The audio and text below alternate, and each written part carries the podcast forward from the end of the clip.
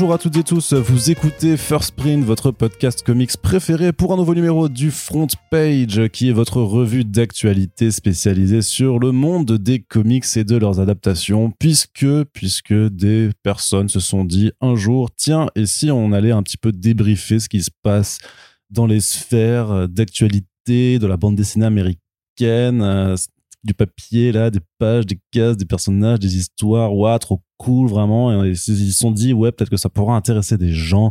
Et après ils ont fait et si on en parlait dans un micro, on aurait fait un podcast et tout. Et puis après on ferait des blagues, des imitations et des introductions beaucoup trop longues et tout. Est-ce que Ouais. ça pourrait pas trop bien marcher? Et c'est ainsi que First Print est né. Il y a bientôt deux ans, hein, quand même. Mon On s'en- rapproche déjà que le temps passe vite. Corentin, tu es avec moi, bien entendu, puisque je ne peux pas faire cette émission tout seul, sinon il n'y aurait personne pour me tenir la réplique Mm. Et pour rire à tes blagues euh, aussi. de grande qualité. Exactement. Ce serait dommage quand même. C'est vrai, c'est vrai.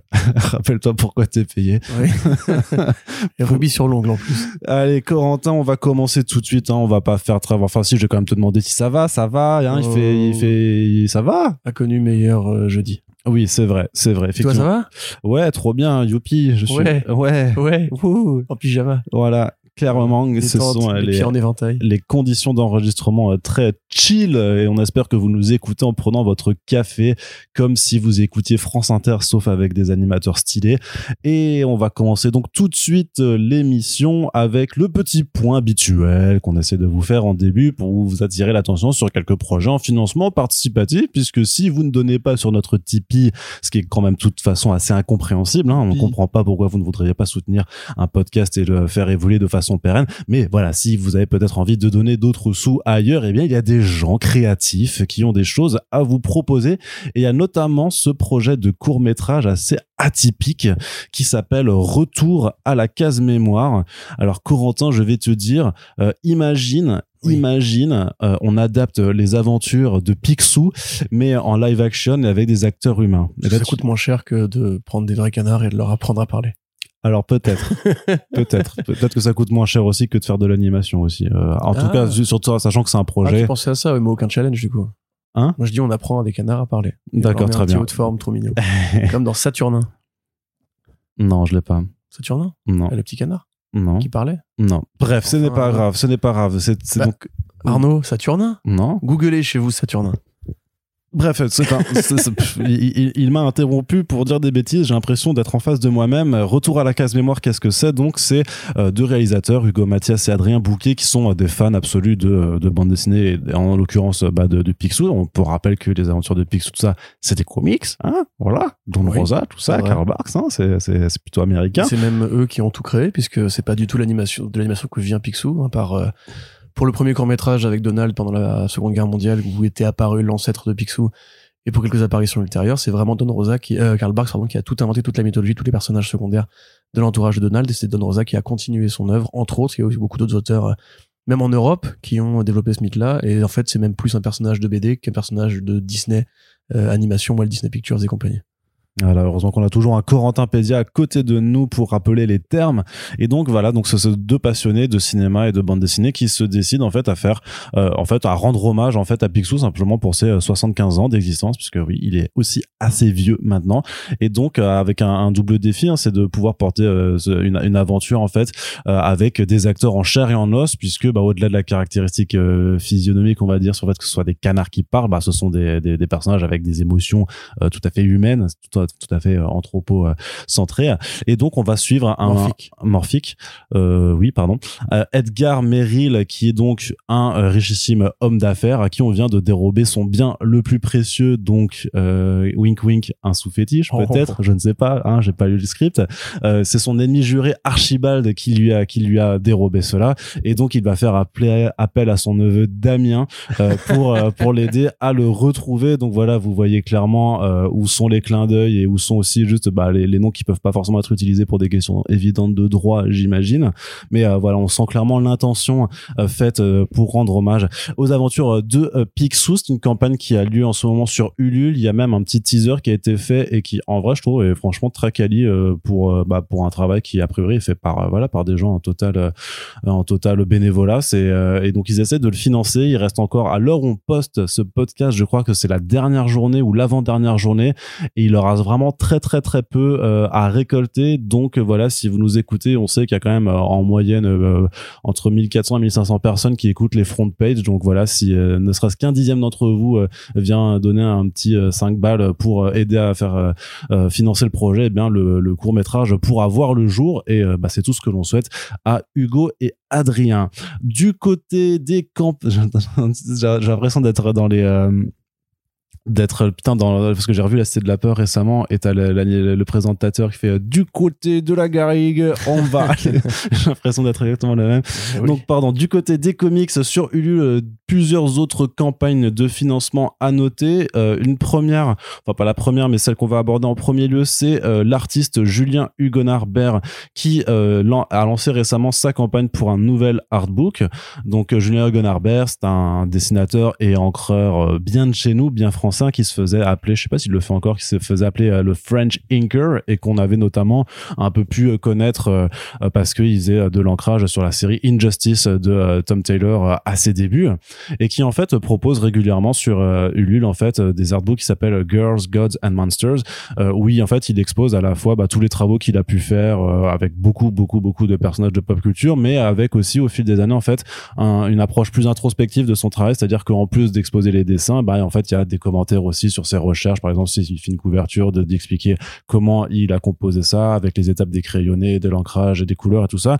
Donc vraiment quelque chose en fait pour euh, plonger un petit peu, on va dire, dans l'atelier d'un artiste et avoir les commentaires qu'il euh, qui peut avoir sur son propre travail. Donc là, c'est déjà le huitième euh, artbook qu'il fait, mais après sur sur un ensemble d'années assez conséquent. Je crois que parmi les premiers, c'était en 2013-2014 qu'il avait fait sur Ulule. Moi, je m'en rappelle encore on était sur DC Planet à l'époque, ah oui, vrai, je me souviens très bien. on croyait souvent à l'époque quand on bah, il était là chaque salon. Euh. Bah ouais, ouais, à PCE tout ça, on, c'est, comme ça qu'on, qu'on s'est rencontrés en vrai aussi.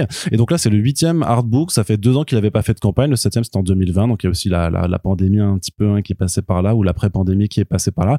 Et donc là, on a un nouvel artbook qui a retrouvé, donc qui, qui a déjà, qui sera de plus de 80 pages avec euh, une très très jolie Scarlet Witch en couverture et une campagne justement, bah, vu qu'elle est menée par un artiste qui permet aussi de récupérer euh, soit des sketch cards, soit même des commissions en fait en fonction des contreparties ou même de de de, prendre de mettre la main sur les précédents artbooks.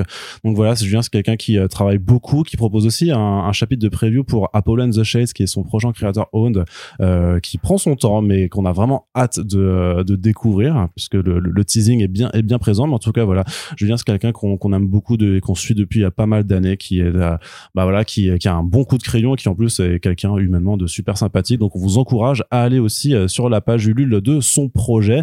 Le lien est dans la description du podcast et euh, d'aller euh, soutenir si vous le voulez récupérer de jolis dessins. Et enfin, le dernier point Ulule avant de démarrer l'actualité hors financement participatif, et eh ben c'est retour du côté de Comics Initiative puisqu'il y a deux projets en cours de en campagne à l'heure où on vous enregistre ce podcast et on le met en ligne. Et si vous êtes des amateurs de fantasy, vous devriez apprécier euh, les titres proposés.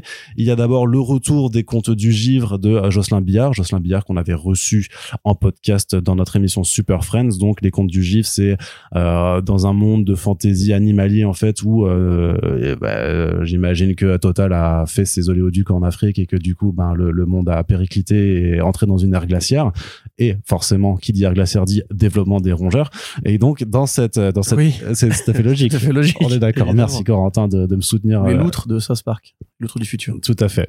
Et donc en fait, bah, on suit euh, une Baba Mola, donc une, une taupe un peu un peu sorcière qui raconte des histoires du monde d'avant euh, à des petits à des petits rongeurs. Et ce qui était super intéressant dans ce dans ce projet, et on vous l'a déjà dit dans, dans les podcasts, en fait, c'est que à chaque chaque conte justement, ces contes du J en fait est illustré de façon différente. Jocelyn Billard en fait est très versatile il adapte son style en fait à chaque fois ce qu'il a envie de raconter, que ce soit du soit du crayonné, soit très en aplat de noir ou alors avec différents styles de peinture et tout ça. Donc c'est vraiment une expérience qui est euh, visuellement euh, hyper hyper intéressante. Et donc là, le troisième tome qui s'appellera Chaos Orchestra et qui s'intéressera a, a, priori aux, vilains de cet univers est en cours de financement.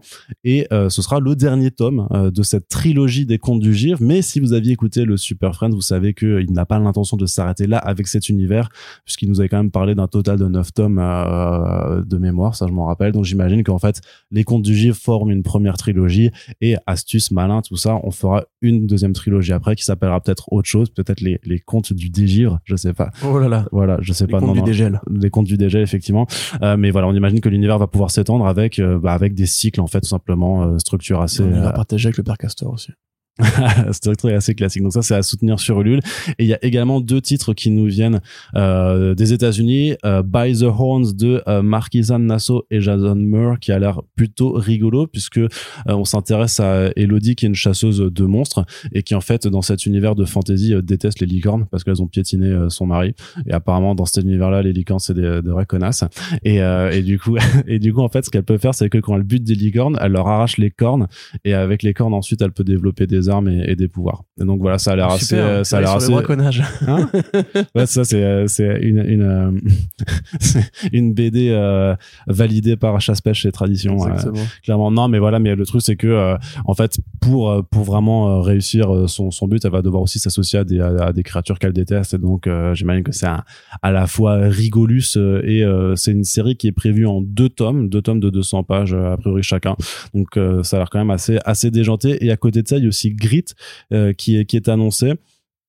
Euh, Grit de euh, Brian Wickman et Kevin Castagnero qui a l'air d'être beaucoup plus bourrin où en fait bah c'est ouais c'est un vieux monsieur qui est un chasseur de monstres aussi et bah, il utilise des épées des haches et ses poings pour bourrer le pif des démons et ça a l'air très on va dire très bourrin, très très bourrin, mais euh, mais mais assez fun aussi. Donc j'imagine que ça ça plaira aux amateurs de genre. Il y a un petit côté euh, rumble un peu qui est revendiqué euh, dans dans le truc, dans le côté vraiment ouais, on va mettre des patates dans les dans, dans la tête, peut-être un, un Shirtless Bear Fighter, mais en plus violent aussi, et tu vois, avec et avec des des monstres au lieu des ours. Mais en tout cas voilà, tout ça est à découvrir chez Comics Initiative. Et voilà donc pour le préambule sur les campagnes qui sont en cours de financement.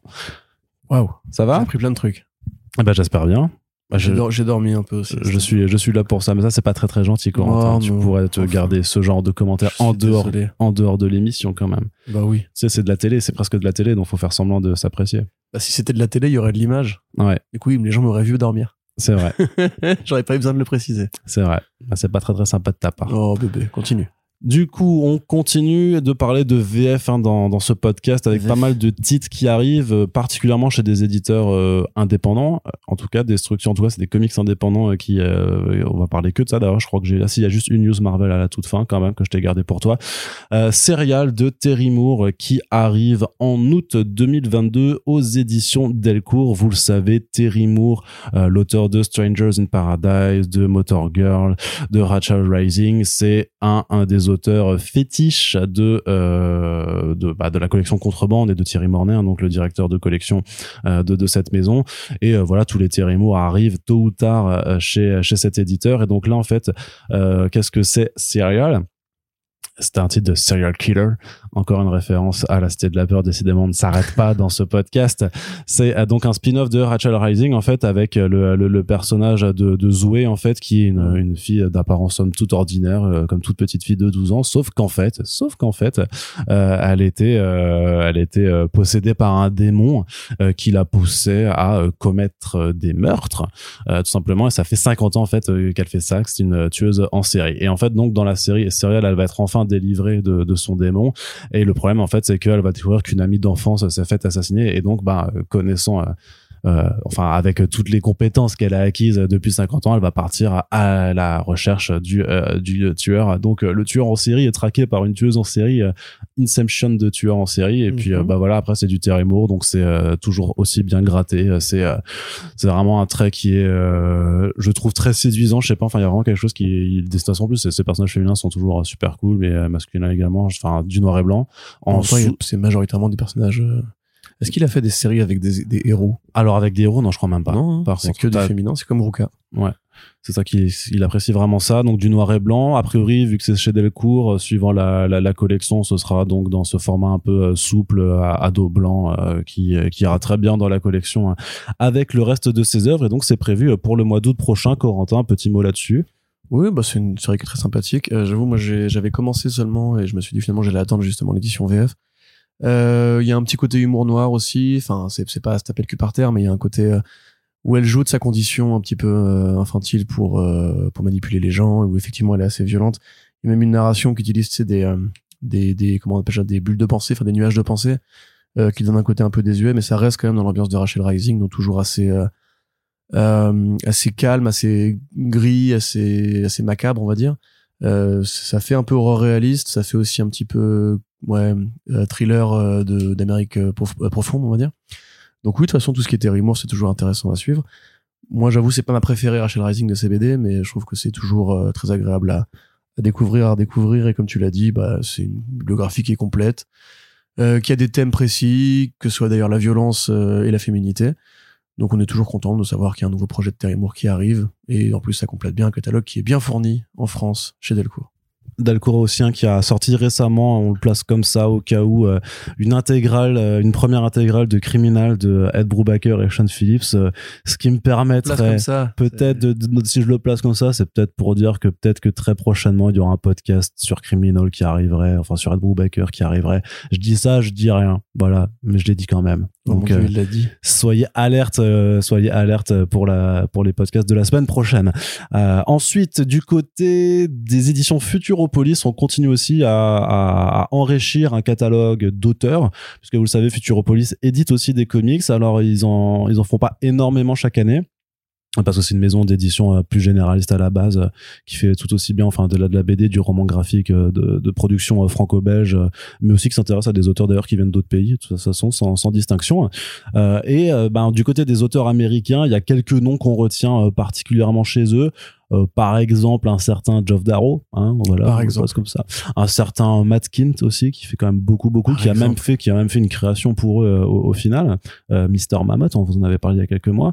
Et aussi Jeff Lemire. Jeff Lemire c'est c'est chez Futuropolis que Essex County c'est un, de mhm. ses premières BD en fait est sorti. Ils avaient ils ont fait plusieurs travaux à lui comme Plutona comme The, The Nobody. Plutona génial Plutona et donc cet été arrive le labyrinthe inachevé qui n'est donc que euh, d'autre que l'adaptation en VF du titre. De Facebook tout à fait qui était sorti, voilà qui sortait euh, chez euh, chez Dark Horse et qu'on avait un petit peu chroniqué lors de son début de parution en VO de quoi ça parle? Eh bien d'un monsieur qui travaille sur un chantier qui est hanté par la mort de sa fille et qui erre littéralement dans un quotidien qui n'a plus vraiment de sens pour lui sauf que le jour un jour il reçoit en fait un appel pas de sa fille qui euh, suppose que peut-être elle n'est pas morte, peut-être qu'elle est vivante, et il est persuadé qu'elle est euh, en fait euh, prisonnière voilà, dans, dans, un labyrinthe qui serait en fait un, labyrinthe d'un livre justement de, de jeu en fait qu'elle n'avait jamais pu terminer, et donc en s'aidant de ce livre et en reconstituant en fait le labyrinthe par rapport à la carte de sa vie, il va partir à sa recherche. C'est un livre qui est l'émirien à 100%. Ouais, tout à fait. Mais d'ailleurs, au départ, quand on avait été, quand on avait chroniqué le premier numéro, euh, j'avais réécouté finalement une fois que je l'ai terminé, je trouve qu'on a été un peu dur puisqu'en fait, euh, certes, c'est ça brasse toujours les thématiques habituelles de Jeff Lemire. En plus, ça le fait avec son style de, de coup de crayon à lui. Et parce que c'est vrai qu'il est auteur et dessinateur là-dessus. Au, au, départ, d'ailleurs, Jeff Lemire était surtout auteur-dessinateur, et c'est après, en multipliant les projets, qu'il a commencé à lâcher de plus en plus la partie crayonnée. Ce, ce projet-là, quelque part, c'est l'un des des rares titres. Enfin, après, il y en a quand même des millions de titres de Jeff Lemire, donc c'est pour ça aussi. En fait, il, dessine régulièrement mais euh, au milieu de la masse, on s'en rend plus forcément compte. Et il a un style justement très dépouillé qui, voilà, qui lui se prétend héritier de Paul Pope. Il y a un petit côté Matt Kint aussi, il y a un petit côté, voilà, c'est de la BD un peu euh, dépouillée, on va dire, en termes de, de style, où tout est assez, euh, assez gris, assez flottant. Euh, là, en plus, c'est bichromatique, c'est-à-dire que la plupart des scènes sont soit en jaune et noir, soit en bleu et noir. Et euh, ça intervient seulement la nuance du rouge, qui représente, parce que c'est une, une BD à épaisseur, on va dire, en, en termes de symboles, vous avez l'idée du labyrinthe, parce que sa fille était fan de, de labyrinthe à, à, tracer, voilà, à, tracer effectivement des boîtes de céréales, des trucs que vous aviez dans dans, dans les Mickey Parade à l'époque, euh, qui va ensuite croiser avec le mythe du Minotaure. Et du coup, bah, le mythe du Minotaure égale le fil d'Ariane, euh, dont l'héroïne se sert pour se repérer à travers le labyrinthe. Euh, ce, ce fil-là va devenir euh, l'allégorie de- du pullover rouge justement qu'elle portait Oui, ouais, vivant ouais. et qui se découpe parce que c'est un pullover en laine et d'un autre élément euh, puisqu'on va pas vous dire comment la jeune fille en question est Non, morte, non, non, non, non, non. on mais il y a effectivement une allégorie sur euh, bah voilà sur c'est quoi en fait quand t'es père euh, dire adieu à, à ta gosse euh, on pourrait le rapprocher de I Kill Giants ou de d'autres BD justement qui abordent le deuil de manière assez euh, euh, comment dirais-je fantasmée ou fictionnelle qui rajoutent des éléments justement un peu de monstruosité ou de mystère dans euh, ce, ce type de récit donc finalement sur, la, sur le long terme cinq numéros en plus c'est assez rapide euh, ça reste finalement une BD que j'ai bien aimée euh, je trouve pas qu'elle apporte énormément de choses dans la bibliographie de Jeff Lemire qui ne fait que parler de ça de paternité et d'enfance euh, qui se croisent dans une sorte de drame et de, tra de tragicomédie euh, mais tel quel, c'est toujours agréable de voir un bon Jeff Lemire qui arrive. Qualitativement, c'est propre. C'est cool si vous êtes fan justement de tout ce côté labyrinthe euh, qui sert aussi au découpage beaucoup. Euh, Il y a souvent des plans aériens, il y a souvent des d'une utilisation de la mise en scène qui permet de nourrir l'idée que le mec est perdu en fait lui-même dans un labyrinthe qui est son deuil et que sa fille du coup est perdue dans un labyrinthe fictif que lui se représente, etc., etc. Donc c'est pas mal, c'est une bonne écriture effectivement à symbole, à épaisseur euh, multiple c'est bien écorché vif comme on aime. Si vous êtes vous-même parent, il est possible que ça vous fasse un peu des, de la poudre aux yeux. Non, pas ça, comment on dit De le- de l'huile aux yeux. Des, des- Vous allez chialer, voilà. En fait. Voilà, comme des merdes. Voilà. Euh, mais ouais, en tout cas, bah, très bonne lecture et c'est cool de voir que ça arrive euh, en France et que euh, tout Jeff Lemire n'a pas vocation à aller que dans le côté euh, urbain et compagnie. C'est ça. Et euh, on vous rappelle que chez Futuropolis récemment, il y a aussi eu euh, fabuleux euh, Semence de Annocenti et David Ara, mais aussi le Raptor de Dave McKean. Donc voilà aussi euh, deux albums qu'on ne peut euh, que vous Story. recommander. Et on va continuer du côté des annonces en VF et on va aux éditions de Noël Corentin Oui. pour le nouvel album, enfin le dernier album de Alison Bechdel. Oui, alors le titre anglais c'est The Secret to Superhuman Strength. Le titre français, s'il te plaît.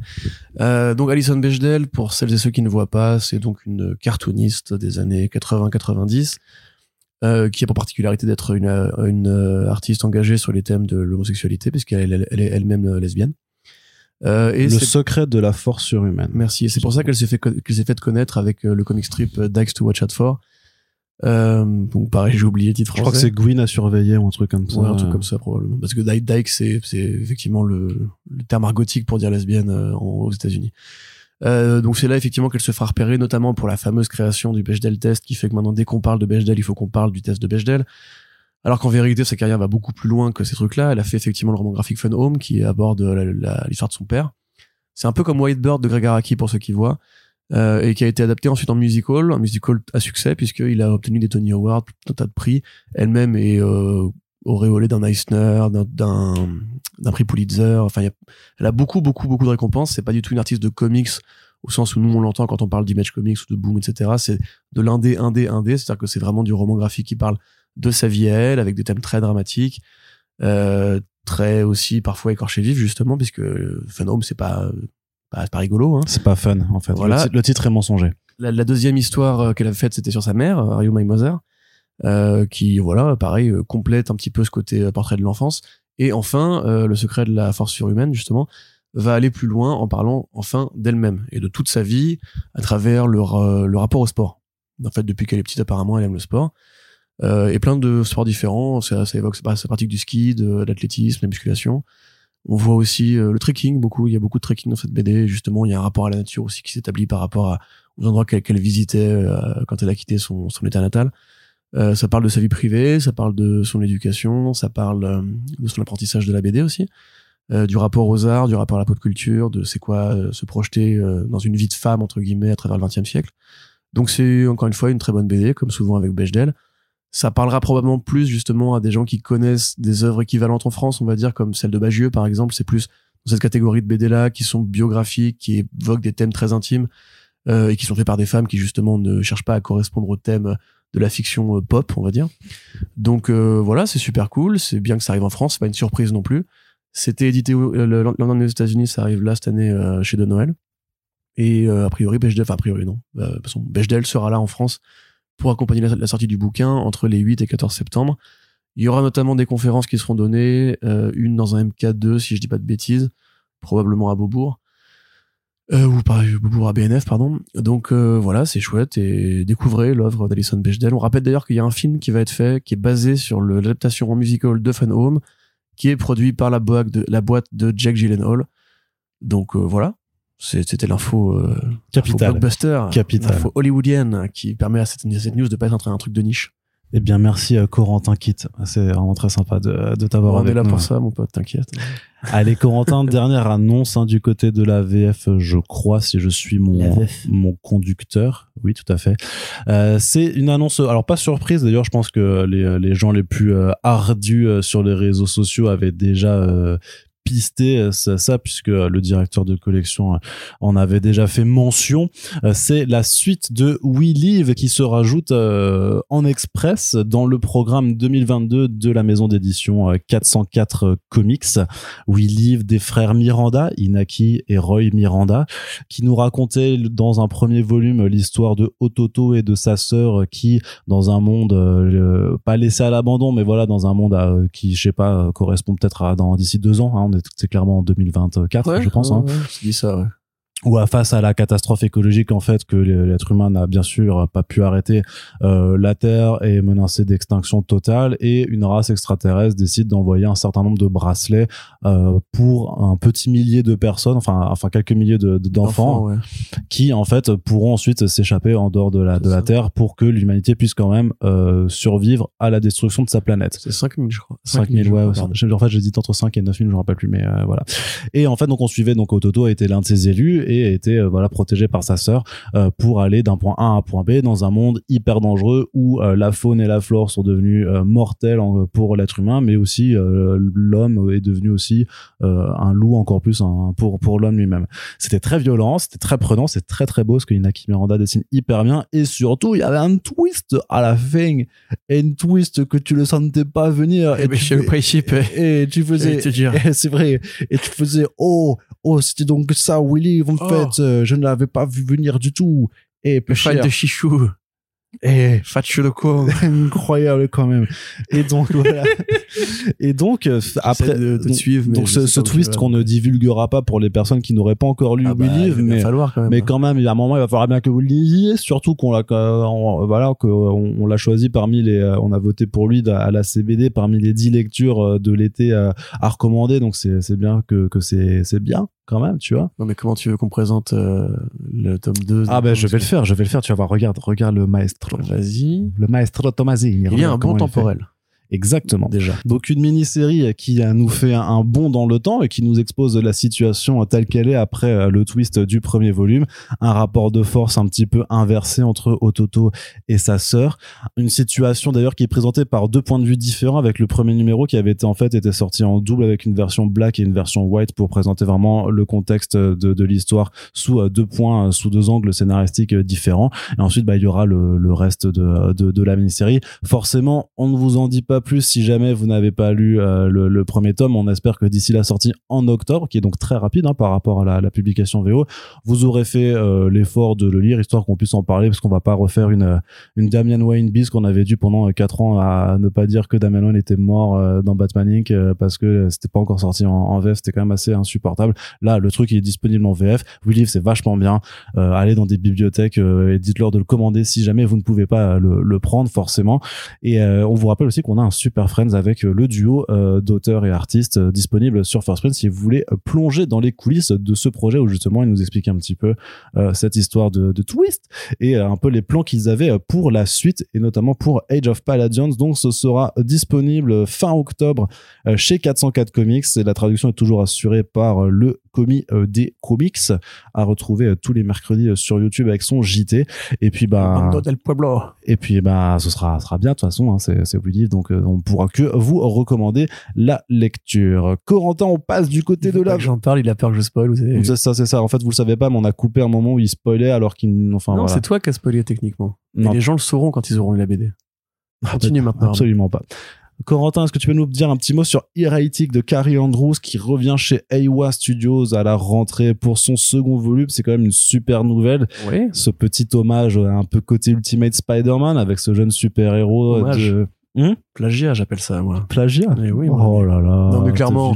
Mais c'est pas grave, c'est bien quand on plagie les bonnes BD pour faire des bonnes BD, y a pas de problème. Euh, donc effectivement, euh, Erratic qui se passe dans l'univers de, euh, de, De The Resistance, oui, hein. c'est ça, exactement. L'univers de Résistance de Michael Straczynski où un virus euh, causé par on ne sait pas quoi euh, génère l'apparition de créatures euh, à pouvoir. Et dans le tas, évidemment, on va avoir différentes. euh, alors, on n'a pas eu non plus 40 000 séries, mais on a eu quelques séries qui développaient ce truc-là sur des points de vue plus individuels, parce que Straczynski prend une lecture beaucoup plus globale, avec pas un héros, mais euh, différents points de vue, comme d'habitude. Et Erratic, c'est l'essai de Gary Andrews à la mythologie arachnéenne, en décalé, parce qu'il s'agit pas d'un gamin qui se fait mordre par une araignée, évidemment, mais c'est un petit Peter Parker dans une petite ville qui vient de déménager et qui, bah voilà, s'intègre à un nouveau contexte en devenant un super-héros lui-même. Sauf que ses pouvoirs ne durent que 10 minutes. Exactement. Exactement. Euh, c'est très très beau. c'est vraiment un, tra- un travail assez euh, assez impeccable de la part de de Carrie Andrews qui, je pense, avait vraiment envie de rendre hommage à Spider-Verse. D'ailleurs, c'est fou le nombre de trucs qui, qui décalent de l'esthétique Spider-Verse, je suis en train de me dire, parce que t'as la série de Kid Cudi, t'as même Miss Marvel où les réals ont admis qu'ils avaient pris des idées dans Spider-Verse. Euh, t'as le truc de Power, là, avec la nana qui fait du kung fu électrique. Et bah, Erratic s'inscrit euh, pareillement dans ce espèce de mouvement créé par euh, Spider-Verse avec des couleurs super, voilà, électriques, justement. Euh, beaucoup de violet, beaucoup de bleu, beaucoup de rouge, des effets de flash, des effets de zoom, etc. Enfin, de zoom, de traînée, je veux dire. Euh, qui sont super agréables à l'œil. C'est très mignon, c'est tout gentil, c'est vachement bien. Euh, c'est une lecture fraîche et originale sur Amazing Spider-Man, enfin sur Ultimate Spider-Man en l'occurrence. Euh, la première mini-série s'achevait sur une bonne note en plus, c'était que 5 numéros je crois. 4, 4. 4, c'est vrai? 4 My god. Euh, et donc du coup, Bah, le deuxième volume, c'est raison, 4 euh, numéros aussi. En fait, il fonctionne, en fait, faut, faut s'attendre à ce qu'il fonctionne comme ça par, par série de 4 numéros. Ou peut-être que c'était 5 pour la première, je me rappelle pas, mais en tout cas, la deuxième est Non, annoncée cinq. pour, euh, ouais, pardon. Cinq. Et la deuxième est annoncée en 4 numéros. Et en fait, je pense qu'il faut s'attendre à ce qu'il fasse comme ça, des, euh, qui fonctionnent par mini-série et de, de, pour faire des volumes différents. Et entre chaque projet indé, parce que faut, euh, faut Le marché indé, dire que est ongoing, finito. Ah non, bah oui. Bah, à part Saga. Ouais, à part Saga, ouais. Enfin bref, donc du coup, en tout cas, c'est une très bonne lecture. Euh, Est-ce que c'est arrivé en VF petit Non, pas encore. Mais alors, qu'est-ce que vous faites là? Bah, je sais pas. Hein? À- Iowa, c'est publié. Ouais, c'est Panini. c'est Panier qui fait ça. Je sais pas si c'est au programme. Après, ils aiment bien Carrie Andrews. Hein. Ils ont sorti son, Panini aime bien Spider-Man aussi en plus, donc euh, ils ont sorti son Amazing Fantasy il y a pas longtemps, donc il y a moyen qu'ils puissent tabler dessus après. Ouais. un grand format. Donc ouais, ouais bah Panini, euh, allez-y les gars, c'est de la bonne cam. Et oui, effectivement, on est content parce que c'est vrai que Ewa, moi, je trouve qu'il y a quand même à boire et à manger, mais qu'ils ont pas vraiment poussé l'idée quelque part tant mieux hein, de l'univers partagé de super-héros, euh, ou en tout cas des nombreuses dérivations qu'ils pouvaient faire après de Résistance. Finalement, on a quoi? On a la série sur les Joneses là qui est arrivée récemment, l'espèce de Fantastic Four un peu euh, Mm. suburbain. Euh, à part ça, il y a les Moffs de Straczynski. En vrai, il y a vraiment que Erratic que je retiens des vrais spin-offs de, de, Résistance. Ouais, puis l'avantage, c'est que Heretic, par contre, peut se lire de façon totalement Oui, fait, indépendante hein, de The Ouais, ouais. Resistance. Enfin, une fois que vous, j'imagine qu'il y a une page de garde euh, qui explique un petit peu ce qui s'est passé Ouais, mais avant. même sans ça, tu t'en, franchement, c'est super Ouais, perméable. ouais, hein. Tout à fait, c'est vrai. C'est- Et puis c'est un Carrion Rose très différent. Si vous avez lu Renato Jones, c'est pas du tout le même style. Euh, c'est beaucoup plus comics et en même temps c'est plus chibi aussi. C'est des personnages à grosse tête euh, trop mignon. Mm. Euh, franchement, c'est même si vous aimez pas voilà le style Carrion Rose classique qu'il a fait sur euh, sur Iron Fist ou quoi, on est vraiment dans quelque chose de très différent, beaucoup plus mainstream, mais toujours aussi esthétique, poussé, travaillé. Donc euh, allez-y quand ça sortira en VF et, et peut-être que ça sortira un jour en VF. Voilà, très bien. Allez, Corentin, une autre nouvelle série qui arrive du côté de Image Comics, ça s'appelle Flawed, c'est écrit par Chuck Brown, à qui l'on doit notamment Bitterroot. Ouais, exactement. Et Chuck Brown, bon, qui se cache pas qu'il a envie de faire autre chose que Bitterroot de temps en temps pour euh, pour s'aérer un peu la tête. Alors ça se passe dans une ville euh, kafkaïenne, comme il a dit lui-même, qui s'appelle Satham. C'est- c'est- Satham. Voilà, bon, bon, c'est quoi une ville kafkaïenne Bah, c'est une ville absurde en fait. C'est une ville où tout peut se passer. C'est une ville qui n'a pas vraiment de, de valeur rationnelle ou euh, qui ne se plie pas au, au haut de la physique. Et en l'occurrence, on suit une thérapeute qui de jour essaie de conseiller euh, les gens, enfin de d'aiguiller les gens sur la route de la santé mentale. Mais puis le soir, elle préfère quand même un petit peu aller se, se dégourdir les jambes avec des katanas et des flingues et des fourraillers. À la fois les abuseurs qui euh, causent à, à ces, ces patients leurs problèmes mentaux, mais aussi la mafia, hein, pourquoi pas. Euh, et un jour, justement, à force de trop bien faire son travail, elle finit par s'attirer euh, les faveurs, ou plutôt la la L'attention. l'attention, merci, euh, d'un tueur en série immortel, millénaire, qui va lui cavaler après. Donc on est vraiment dans un truc qui est volontairement absurde ou surréaliste en tout cas, avec justement une artiste avec qui il avait déjà travaillé sur On the qui est Prenzi, c'est Prenzi effectivement, donc Francesco Prenzi Chiappara, qui a un style qui justement cherche aussi à aller vers le, le surréalisme, le pop, le cool, euh, le dynamisme, euh, tu sais, les, les lignes de fuite un petit peu décalées, comme ça, pour donner un truc, un truc un, peu- plus absurde. Donc c'est une série d'action qui va justement chercher aussi à bâtir une sorte de nouvelle mythologie, puisque a priori la ville de Setham pourrait resservir à Chuck Brown dans, à l'avenir. Il a dit que Oh, pour faire un univers partagé. ouais, un univers partagé autour, autour d'une seule ville, comme euh, dans Criminal, comme dans Sin City, comme dans qu'est-ce que ah, qu'est-ce que tu fais cette tête bizarre là? Oh, un univers partagé. Oui, ben peut-être. Moi, j'aime bien. Enfin, partagé ou pas, une anthologie dans, dans- dans- avec un seul environnement commun. Mais pas, peut-être il y aura des crossovers avec Bitterroot. c'est pas la même ville. Pourquoi tu dis des conneries Parce que je fais le débile qui, euh, qui, qui perd tous ses moyens dès qu'on lui dit univers partagé. hein. Oh, univers partagé, j'aime bien. Mais donc oui, c'est chouette parce qu'on sait que Chuck Brown, voilà, il s'est- c'est un peu devenu euh, une petite euh, vedette de l'indé, on va dire. En tout cas, Peter Root, c'est quand même un- une Bon, belle, euh, une belle carte de visite. Aux Euh, États-Unis, oui. En France, c'est quand même beaucoup oui, moins non, le cas. hein. bien sûr. Mais il est arrivé chez DC aussi pour faire des séries de l'univers Aquaman, euh, notamment Aquaman et Black Manta. Euh, Encore inédite en France. hein. Donc, euh, pour l'instant, c'est pas ouais. comme ça que Chuck Brown va pouvoir faire son nom euh, sous l'hexagone, si tu vois ce que je veux dire. je sais pas, ça marche bien Peter Root en France ou... Bah non, Non, bah oui, mais bon, pas plus que ça. hein. Bah pas à la hauteur de son Eisner, de, ses- de son triple Eisner Award. hein. Bah oui, mais les comics en France, Arnaud. Hey. On se fatigue là. Allez, hop, on arrête. On parle de manga, les gars. Allez, Genshin, pas mal. J'aime- bien Naruto. acheté un regard noir là, vous avez pas Euh. J'aime bien Naruto et Dragon Ball, c'est vachement bien. Mais en tout cas, voilà, ça arrive en septembre, Flood 1. Yes. euh, et enfin, la grosse méga annonce pour la VO. Ça va partir de Marvel. C'est la première fois que Corentin va dire du bien de Marvel depuis des mois. Donc, euh, apprêtez vos oreilles. Euh, parce que ça va être assez incroyable ce torrent d'éloges ça je crois peut-être qu'il va même dire du bien de Sipi Sepulski je sais pas je sais pas ce qui se passe mais ça va être Non, ça, non, non.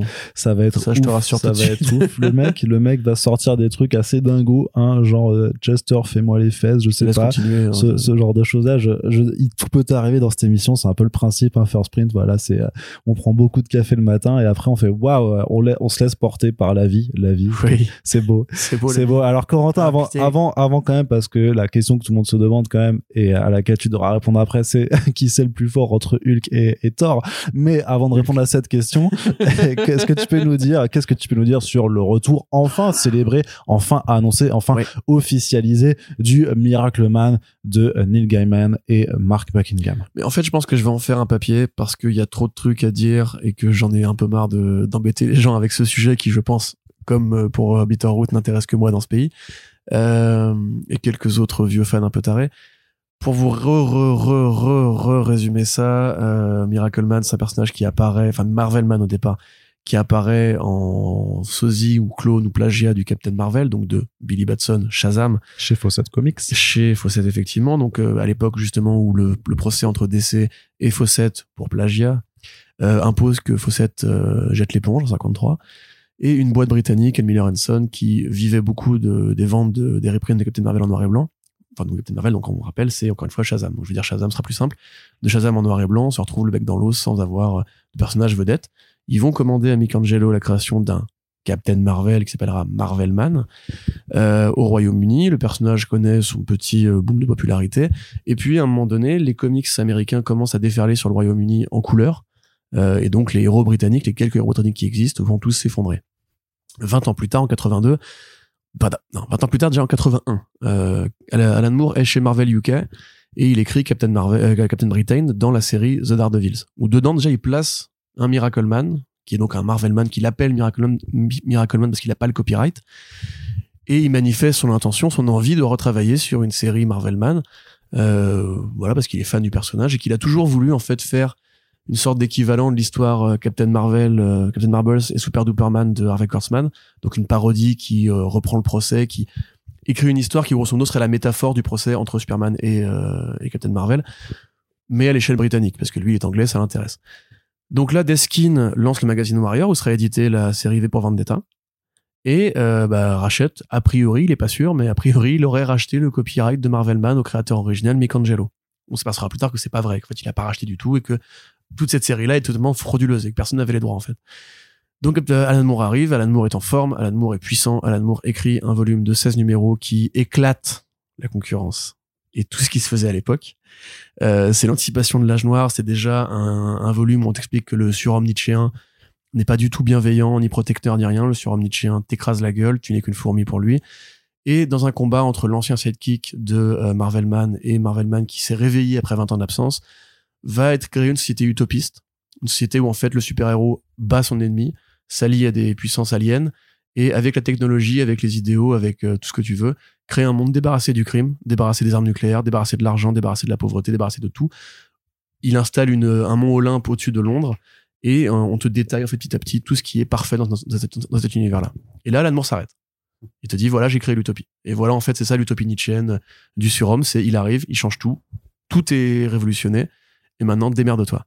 Et à l'époque, bah, parce qu'il a plus grand chose d'autre à dire, euh, il appelle Neil Gaiman, qui est son pote, hein, Neil Gaiman, on sait, euh, et il lui dit Coco, écoute, moi je m'en vais de cette série-là parce que j'ai plus grand chose de neuf à raconter, mais ce qu'on pourrait faire, c'est euh, toi, je te laisse les clés, tu fais ce que tu veux.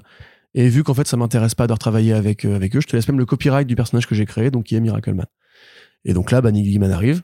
Il prévoit une série en trois volumes avec euh, l'âge d'or, l'âge d'argent et l'âge noir. Et il expliquait où, il voulait aller, etc. Donc c'est pas totalement une surprise, même si je pense que les plans ont évolué depuis. Euh, il écrit donc euh, l'âge d'or, qui est juste une collection en fait anthologique d'histoires qui sont des destins individuels d'humains dans l'utopie. En fait, tu vois un petit peu comment le monde s'est retransformé. Donc, il y en a qui vont aller prier Miracle Man pour obtenir des miracles, justement.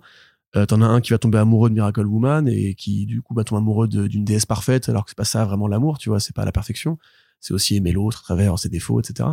Euh, tu vois aussi comment il y en a qui se mettent à adorer euh, l'ancien sidekick qui est un, un génocidaire euh, infâme.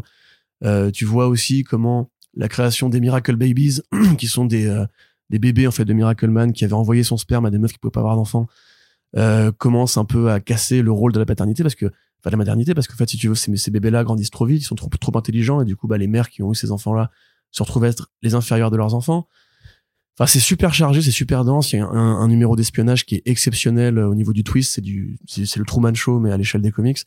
Enfin voilà. Mais le problème c'est c'est que cette première série là ne fait pas avancer l'intrigue. C'est vraiment juste des destins individuels. C'est the leftovers en fait. C'est comment en fait on a créé une nouvelle situation et on voit les destins individuels des uns et des autres de petits humains dans un monde de dieu et il avait prévu ensuite d'aller de, de retrouver Miracle Man, Miracle Woman et d'autres personnages. Je vais pas vous spoiler qui y a dedans, mais euh, et c'est jamais arrivé. Parce qu'après ça, en fait, euh, la boîte Eclipse qui avait racheté les, les droits de Miracle Man a fait faillite. Todd McFarlane, a priori pour faire chier Neil Gaiman, parce qu'à l'époque c'était déjà en bisbille par rapport à Angela, a racheté les droits de Eclipse et bah a voulu s'emparer du personnage. Il a même tenté de créer un Miracle Man dans Spawn, dans El Spawn 6 euh, de Ben Bendis et Ashley Wood. On voit Mickey Moran, donc euh, Miracle Man. Et puis procès, paf, paf, paf, paf, paf, jusqu'à 2009, où en fait la justice dit, mais en fait de base, Deskin du magazine Warrior, c'est très compliqué, je suis désolé, c'est pour ça qu'il faut que je mette ça euh, par écrit. Deskin du magazine Warrior n'avait jamais acheté les droits à Michelangelo, qui en fait depuis le début les a. Et toutes les BD qui ont été faites depuis ont été faites sans, le copyright en fait original. Donc Marvel entendant ça, se précipite vers Michelangelo, lui dit, on rachète. Et il lui rachète les droits. Fin du procès entre McFarlane et Neil Gaiman. Neil Gaiman, on peut se dire pour remercier Marvel, leur donne Angela ou leur vend Angela pour euh, voilà. Et là, annonce de la nouvelle série. Donc, ils ont tout reprint, enfin, ils ont tout réimprimé le volume de Moore avec des nouvelles couleurs, que je trouve pas ouf, euh, qui ont été éditées chez Panini d'ailleurs, en France. Voilà, Voilà. qui sont introuvables maintenant. Qui sont introuvables maintenant. C'est là que j'ai, moi, que j'ai découvert la série. Il y avait d'ailleurs une couverture de Comics Blog à l'époque. Euh, et après, bah voilà, on a attendu la suite, quoi. Et bah, la suite, enfin, comme je l'ai déjà dit plusieurs fois, a été annoncée, confirmée. Ça arrive, les copains. Ça fait 30 balais quasiment. 90 euh, 2022, oui, ça fait 30 balais. T'as pas peur que ce soit nul, du coup? Je, Neil Gaiman, Mark, Mark Buckingham, j'ai pas peur que ce soit nul, non. Et honnêtement, les plans qu'il avait fomentés à l'époque, il en a déjà parlé, en fait, tu vois. euh, Attends, Neil Gaiman, euh, ses derniers comics, ça date de quand Ces derniers comics, bah, Ouais. Sandman Overture. Voilà, si c'était ouf quand même ça. Bah oui, non, mais Neil Gaiman, il se foire pas, gros. hein. Ouais. À part en série télé, éventuellement, on peut dire que c'est pas son métier. Mais euh, voilà, il y a pas non plus 40 exemples de mauvaises BD de Neil Gaiman. Et là, c'est Neil Gaiman de l'époque. Il peut même reprendre les scripts qu'il avait écrits à l'époque. Hein. Parce qu'en vérité, euh, ouais, tout était déjà écrit. Il avait dans, dans les interviews. Si vous cherchez sur le web, même je crois que c'est en gratuit sur Google Books, vous avez Kimota, The Miracle Man Compagnon, qui est une- un long euh, essai de George Coury qui a interviewé Alan Moore, qui a interviewé Neil Gaiman, Deskin, Michelangelo, et qui retrace tout. C'est super documenté, c'est génial. Il t'explique vraiment tout la, la genèse, etc., etc. Et dans l'interview de Neil Gaiman, il te dit, bah voilà je comptais aller, je comptais aller à volume 2, volume 3, etc. Et à la fin, ça terminait comme ça et tout. Donc en fait, tout est déjà calibré, prévu. Buckingham, il a fait que gagner en talent depuis, en plus, hein, parce que Mark Buckingham récemment, c'était encore quoi? C'était les, les Dead Boy Detectives qui sont géniaux, euh, la réintroduction de Fables qui est tout aussi belle qu'avant, enfin toujours aussi belle. franchement, moi, je suis chaud, patate, bouillance. D'ailleurs, je crois que j'ai écrit tous les articles sur Miracleman depuis 4 ans, en fait. Euh, Bah, t'es expert sur le sujet, donc. euh. Ouais, puis c'est, c'est quand même dingue de se dire justement que ça va arriver, tu vois. C'est que je me souviens, à la fin de l'interview de Georges Coury, qui était euh, euh, Est-ce que vous, vous pensez vraiment qu'un jour, vous, Neil Gaiman, vous pensez un jour vraiment que vous y arriverez? Il dit Bah écoute, là, je suis en recette depuis 5 ans pour ce truc-là, euh, c'est un cadeau que m'a fait mon mentor, j'espère sincèrement la faire avant de mourir. Il va la faire avant de mourir, et avant que nous, on meure aussi, donc c'est quand même plutôt cool, tu vois. Il y a plein de volumes inachevés, que l'histoire des comics est peuplée de ça, en fait, tu vois, même de procès et compagnie. Donc, euh, non, c'est vraiment un grand, grand, grand plaisir, j'ai envie de te dire. Et euh, je sais pas où je vais avec ça, mais ouais, enfin c'est vraiment une prophétie qui, qui s'achève et pff, tu vois, c'est comme si on me disait que demain Moore revient pour faire la mini, la, enfin la maxi série Minutemen qu'il voulait faire au départ en 12 numéros, tu vois. Tu me dirais non, c'est pas possible, c'est- c'est- ça va pas arriver et tout. Donc ouais, enfin euh, quel, quel plaisir. Panini, encore une fois, si tu m'écoutes, réédite les volumes de euh, Miracleman. J'imagine que là, il, oui, il faudra le faire un, soit en omnibus, soit en deluxe, je sais pas, connaissant leur Le, politique. le volume mais, de, de Gaiman, il a été édité, euh, la première mini-série en 6 Je sais, je sais pas, Je- pas. me j'ai semble pas- pas. hein. Moi, je l'avais découverte en VO en, euh, en achetant un trait de VO justement. Mais euh, enfin bref, tout ça pour dire simplement que et je vais encore une fois vraiment mettre ça sur papier parce que c'est j'ai pas le temps de tout vous expliquer pourquoi c'est génial et compagnie, mais c'est vraiment un truc qui est ultra important à l'échelle du sort super, des super héros. Euh, Rick Veitch, Alex Ross, Mark Wade, euh, ils ont tous dit euh, sans Miracleman, enfin sans Marvelman, probablement qu'il n'y aurait pas eu Kingdom Come, probablement qu'il n'y aurait pas eu même pour Alan Moore Watchmen, hein, il le dit lui-même, Watchmen c'est la continuation de ce travail-là de déconstruction des surhommes. Euh, et là même tout, toute l'école Vertigo s'inspire de la technique Miracleman, de comment il a tout renversé et tout. Donc euh, voilà, euh, grande, grande attente, grand es- grands espoirs. Très bien. Bon, allez, Corentin. Euh, c'est bien beau de parler de, de bande dessinée, mais il serait temps de, de parler de vrais sujets, hein, euh, quand même, puisque les, les, les, les BD c'est pour les enfants et nous on est des adultes, hein, donc euh, nous qu'est-ce qu'on fait? Bah, On regarde des séries télé, peut-être, et des films. Donc voilà, c'est le moment de passer dans la partie écran de ce podcast avec Oui. euh, allez une petite date de sortie et un premier trailer pour la saison 3 de la série animée Harley Quinn qui a l'air toujours aussi déjantée, toujours aussi crue, toujours aussi violente et sur laquelle euh, c'est bon, on ne s'embarrasse plus maintenant. Harley et Poison Ivy sont en couple, elles se Ouais. galochent bien comme il faut. Voilà, ça fait plaisir. Oui Bah oui. Voilà. Voilà, ça fait plaisir. Non, c'est vrai qu'il n'y a pas 40 trucs à dire parce qu'une fois qu'on a vu la saison 1 et 2, on voit à peu près où ça va aller. Euh, le Joker est toujours là. On te évoque le Hit Bang Kill Tour. Euh, voilà, on, on Bah, D'ailleurs, être, euh, HBO Max a mis en accès libre aux États-Unis le, le comic book justement Ouais, qui fait le pont entre la saison pont 2 entre les ouais, pour oui, en faire la promotion. ouais. T, T, quelque chose. La scénariste C'est Franklin. T, je crois, et, euh, et Max Arena au dessin. C'est ça, ouais, voilà. Et bah, apparemment, tu une super BD qui euh, Mm. a battu des records de vente par rapport à ce que pouvait faire un comics Harley à l'époque, à tel point que justement que T en question euh, va probablement finir par hériter de, du leader du lead writing sur Harley Quinn. Donc c'est super chouette, bonne série animée, on mérite, on voit Batgirl, on voit Joker, On voit la cour des hiboux on qui a la l'air d'être un groupe SM façon euh, Eyes Wide Shut euh, comme, les vrais, comme la vraie cour des hiboux. On voit Amanda Waller, on voit, on sait que Luthor va jouer un rôle important en tant qu'antagoniste. Euh, toujours un plaisir. Moi, je te dis, j'ai pas de, de grand chose, enfin grand chose de plus à dire puisque la qualité est là et en même temps, c'est pas forcément, ça n'a pas besoin d'être- d'être très surprenant, tu vois, en vrai.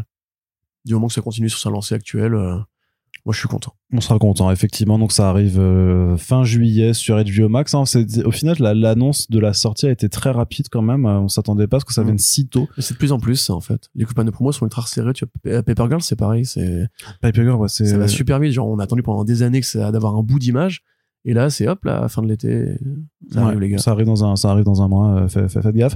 Euh, mais donc voilà, ça arrive sur HBO Max. J'imagine, euh, si ça suit comme les, les- la diffusion des, des premières saisons, que la VF sera calée assez rapidement, peut-être même avant la rentrée sur Toonami, puisque c'est là qu'elle a été diffusée, que vous pouvez d'ailleurs toujours retrouver normalement hein, les premières, les deux premières saisons.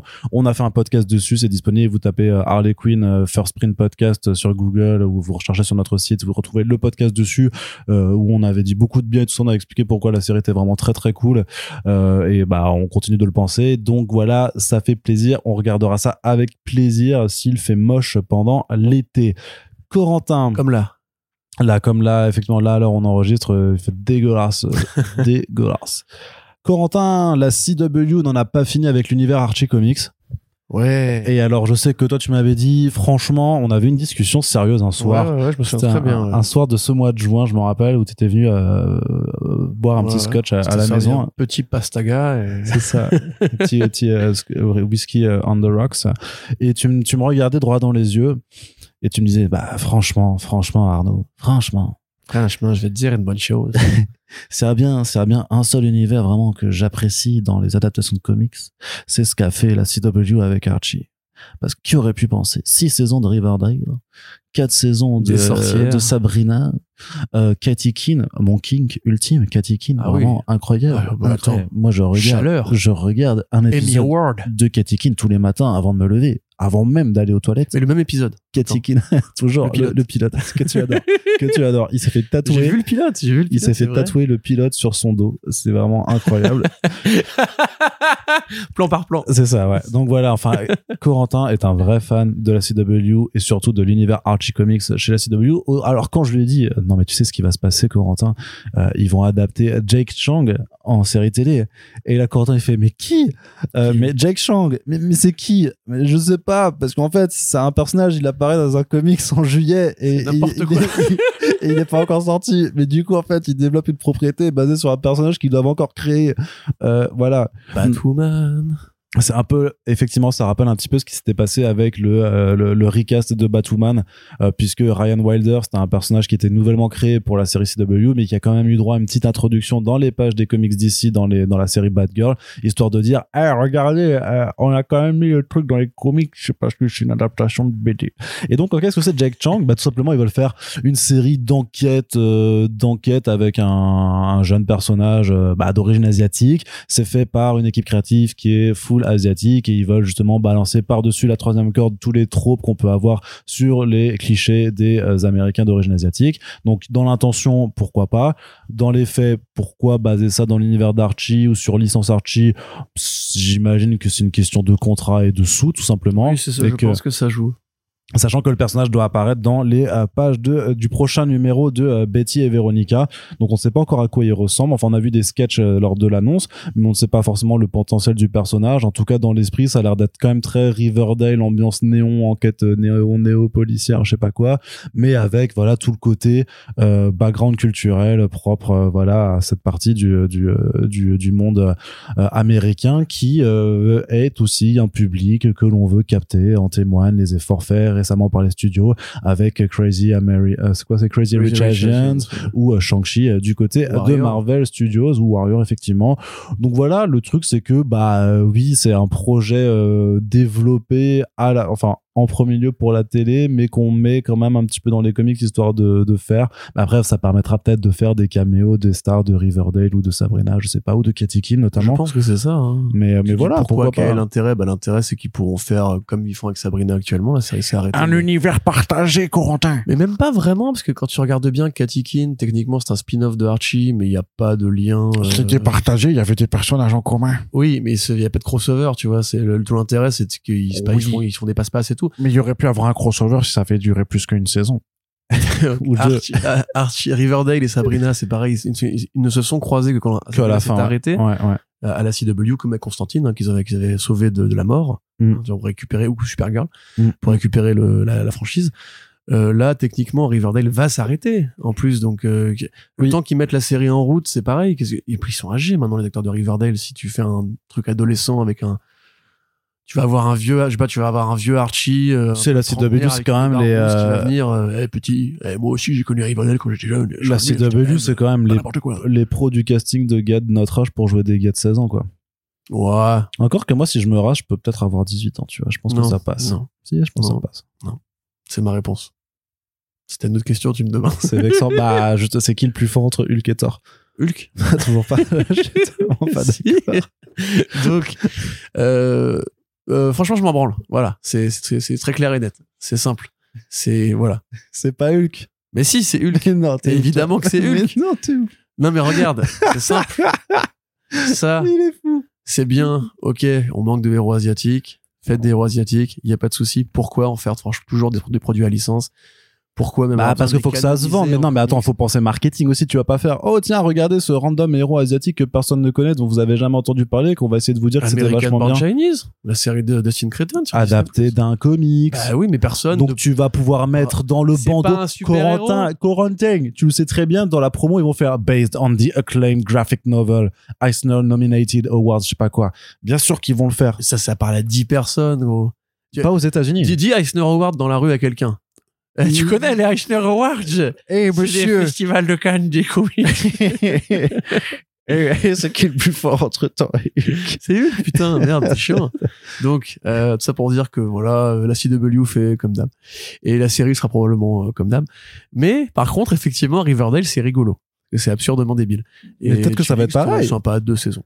Peut-être que ça, t'imagines, en fait, ça va être, ça va être, tu sais, ça va être le pire truc, c'est qu'ils vont dire, ouais, on va se débarrasser des clichés, mais en fait, il va faire des enquêtes comme ça, et puis à un moment, il faudra se battre, il va faire des cris de, de Bruce Oh Lee, non. je sais pas quoi, il va faire, oui, comme ça, et puis Son voilà. grand-père, c'est Fu Manchu, un sorcier c'est qui ça. lui a filé un mogwai. euh, J'ai l'impression que c'est en fait le truc, tu sais, où ils se disent, ouais, à fond, tu sais, ils s'en, ils s'en foutent, ils font, ah, vous voulez des clichés asiatiques, c'est- vas-y. c'est- par contre, c'est ça, American Born Chinese.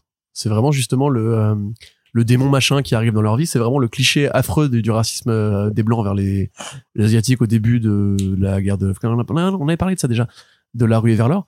Et apparemment, ce qu'ils vont faire pour la série télé, c'est qu'ils vont trouver un, un autre cliché qui sera en fait le, le sidekick rigolo asiatique à la Ken Jeong, on va dire. Euh, façon années 90, c'est le en fait c'est le personnage asiatique des années 90 dans les sitcoms pourris, tu vois. Ouais. Du coup, c'est faisable et c'est Disney Plus qui le fait et pas la CW. il y a pas bizarre. un personnage de sidekick asiatique dans un truc genre Parker Lewis ne perd jamais ou un truc comme ça avec Non, une- il n'y a pas d'asiatique dans Parker Lewis. Non? Non. T'as une image. 2001 dans Indiana Jones. si Non, mais j'ai une image d'une sitcom adolescente débile. Ah, peut-être dans Big Bang Theory, je sais pas. Ah, je me souviendrai, tu- t'as vu le film Rawan? Non. avec euh, Shah Rukh Khan C'est un film, de super-héros indiens, là. Euh, Enfin, un des films, des nombreux films de super-héros indiens de Shah Rukh Khan. Euh, dedans, en fait, t'as un personnage, donc ça se passe dans un studio de jeux vidéo. T'as un personnage qui, justement, est asiatique. Sauf que ça se passe euh, en Inde, hein. C'est un film de Bollywood. Euh, et en fait, tout le monde l'appelle Jackie Chan. Tout le temps. Non, non, mais c'est, franchement. Et à un moment donné, je crois qu'il a cette phrase où il dit, je ne suis pas Jackie Chan, je ne ressemble pas à Jackie Chan, tous les Asiatiques ne ressemblent pas à Jackie Chan. Et il pète un câble, vraiment. Sauf qu'en fait, après, plus tard dans le film, il fait du kung-fu, euh, de malade.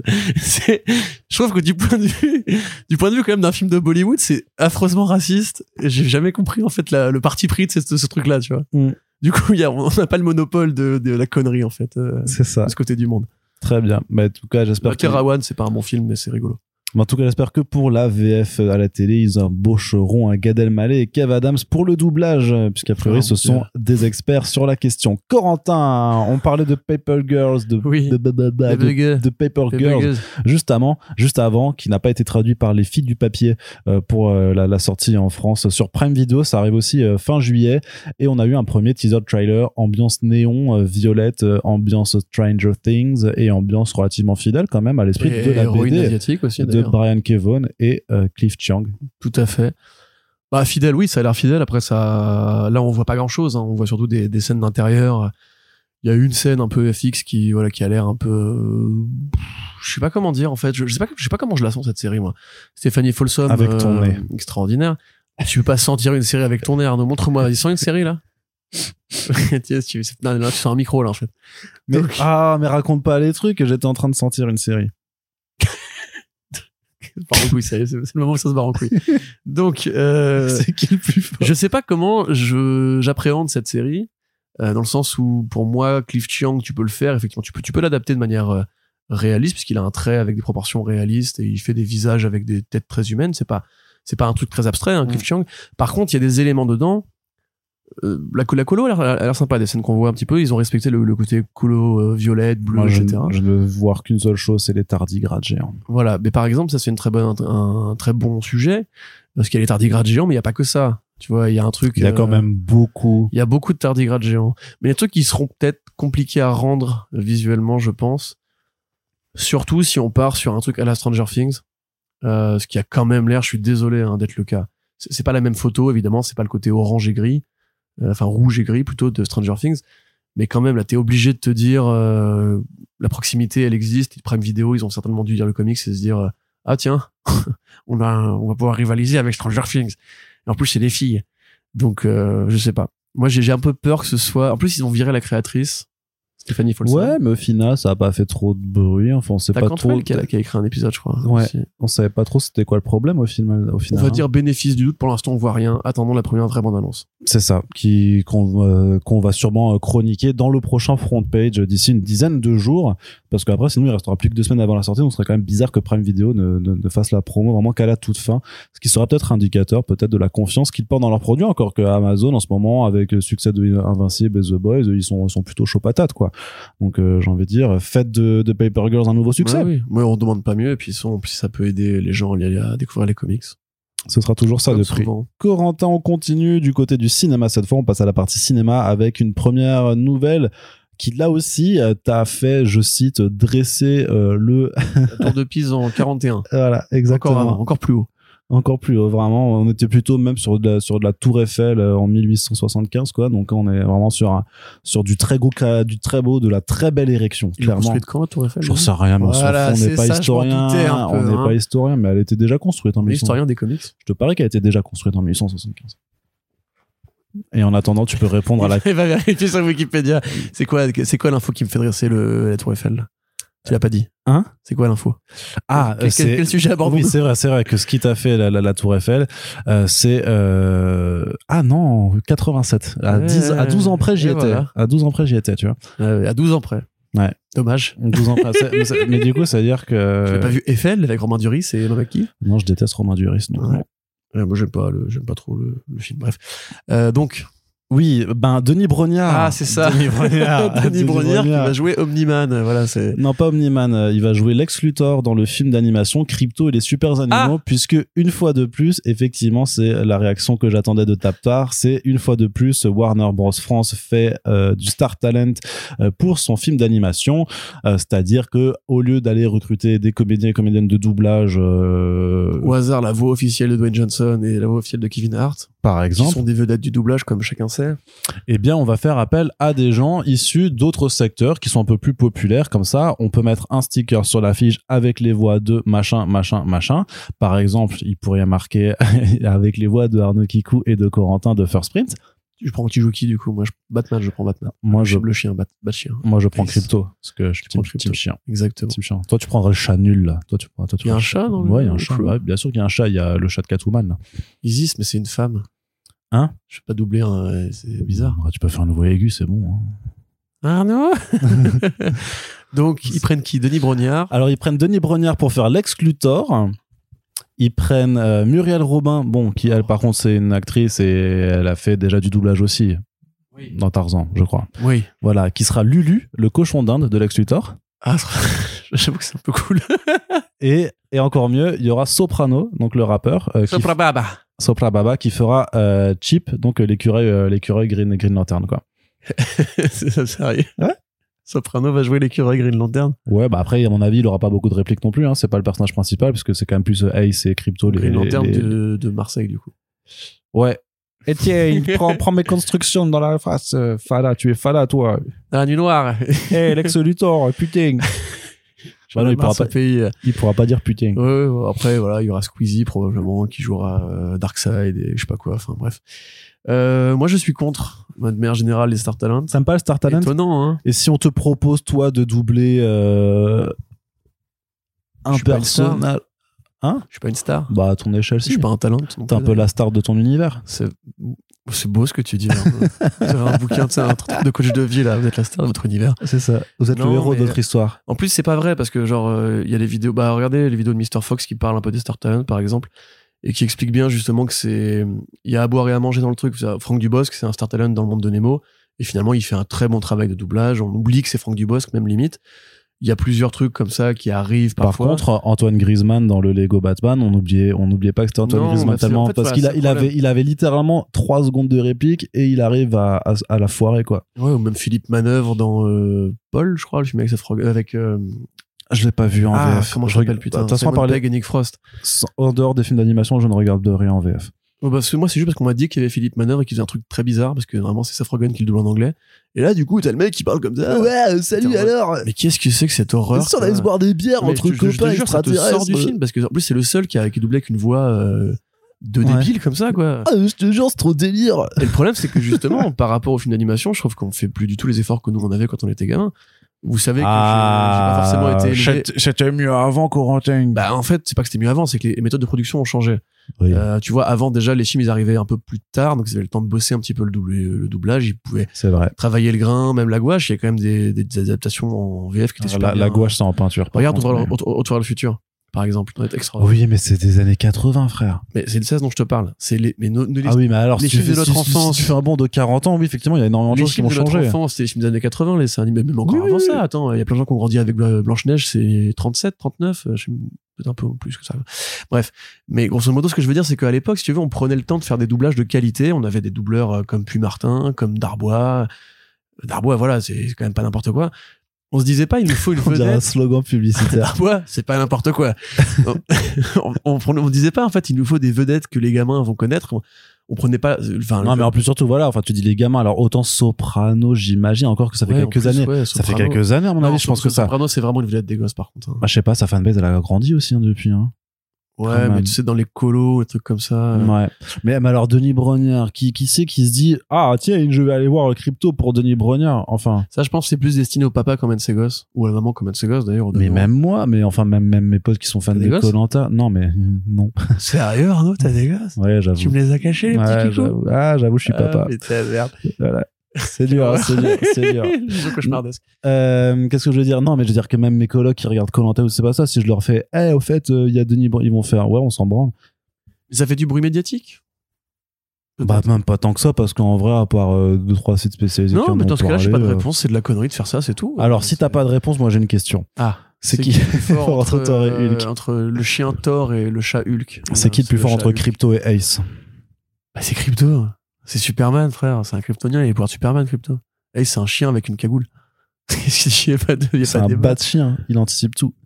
Eh Non, il anticipe rien du tout. C'est un chien. Il C'est se con, les construit- chiens. Il se construit une armure. Il est devant la porte, il aboie dès qu'il y a un le facteur qui passe. C'est c'est un clébard, quoi. Ça sert à Ah, rien. tu connais tellement rien au chien, ça Ouais, fait. c'est C'est sûr. c'est- c'est terrible. Donc ouais, C'est non, terrible. mauvaise nouvelle. Et puis arrêtez de faire ça, s'il vous plaît. En plus, je suis pas persuadé que ça a vraiment un effet. Ouais. Tu vois, c'est- Est-ce que vraiment t'as des gosses qui reconnaissent la voix de Squeezie ou de Griezmann dans les films? Quand t'es gamin, tu fais même pas gaffe. Tu moi, quand j'étais gamin, le cinquième Non, mais quand t'es gamin, tu tu veux. tu Tom Novembre double euh, Chris Tucker, j'étais en mode genre qui, un non, je Ouais. pas. Bah ouais, bah écoute, je sais pas comment ça marche en termes de marketing, mais j'imagine qu'ils feront un event avec Denis Brognard et Soprano. Eh, franchement, on se fait un petit podcast avec Denis Brognard et Soprano, tu serais pas heureux, toi? Ouais, puis il y aura comment il s'appelle euh, Neymar avec la Batmobile et il les promènera dans la Batmobile de Ouais. Paris. Ça, c'est une bonne tournée de Pierre, on apprécie. Corentin, on continue de faire le tour de l'actualité ciné avec une annonce de casting pour Oui. le film le plus étrange du monde. Madame Webb qui continue d'aligner les gros noms puisque Emma Roberts de la série American Horror Story euh, rejoint le casting après euh, Dakota Johnson. euh, Sidney Sweeney, Sydney Sweeney. Céleste O'Connor, Isabella Merced et Tahar Rahim. C'est quand même il est trop bizarre ce film. Bah, en fait, c'est la cinquième, du coup, actrice. Enfin, Céleste O'Connor est une personne non binaire, mais c'est la cinquième actrice qui est ajoutée. Il y a qu'un seul nom masculin qui est Tahar Rahim.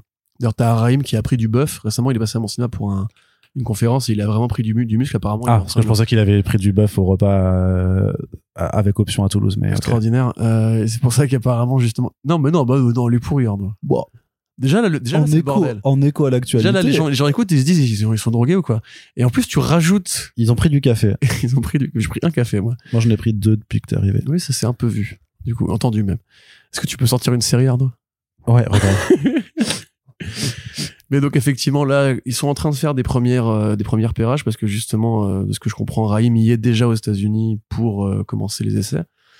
Donc là, on va arriver peu à peu vers la fin de la production du casting, enfin vers la, formation du casting. Moi, si tu veux, quand je vois ce, cette quantité de noms féminins, quand je pense aussi au film Barbie quelque part, qui pareil part d'un principe de décliner le même personnage dans différents, enfin coloris, c'est pas forcément le bon terme, mais dans différentes formes de corps, identités euh, et- enfin, ethniques, euh, culturelles, etc. Tu sais, on sait dans le film Barbie, il y aura une Barbie qui sera Margot Robbie, et il y aura une Barbie latino-américaine, il y aura une Barbie, il y aura Ah. Ken asiatique, etc., etc. Ouais.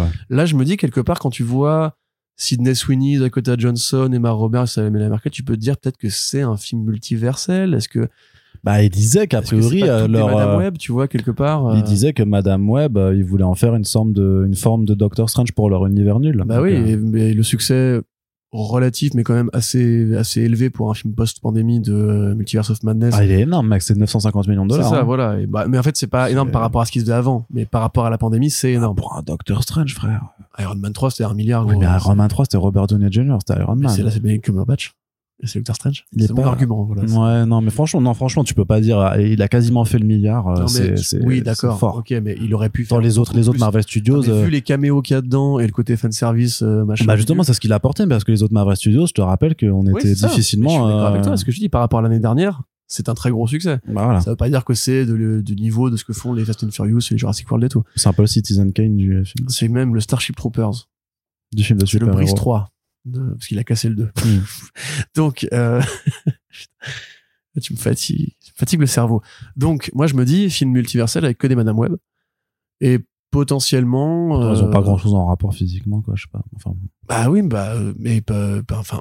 Mais c'est pas la question. Ce que je te dis, c'est que. Qu'est-ce que tu. Vas-y, dis-moi qui tu penses qu'elle joue, toutes ces, toutes ces dames. je n'en sais rien. Parce que moi, je cherche un peu, mais Madame Web, il n'y a pas non plus 40 comics sur elle. Euh, elle a pas un, un univers, euh, sous- enfin, de personnage secondaire aussi chargé que ça, tu vois. Attends, mais il y avait pas Uma Thurman aussi? Ah non, Uma Thurman, c'est euh, The, The Old Guard, rien à voir, pardon. Et là, justement, comme c'est, comme tu dis, beaucoup de vedettes, ou en tout cas de vedettes potentielles à Hollywood, Emma Roberts, elle est connue, euh, Sidney Sweeney, ben, après HBO, enfin, après, HBO en général, surtout qu'elle avait trois, trois séries HBO, elle est quand même assez connue aussi. Euh, Dakota Johnson, c'est une vedette, vedette. Céleste O'Connor, ça arrive, et Isabella Merced, elle a fait quoi, le film Dora, je crois, donc c'est probablement un truc, c'est pas un grand film, mais que Hollywood considère comme étant un, un blockbuster de franchise, voilà.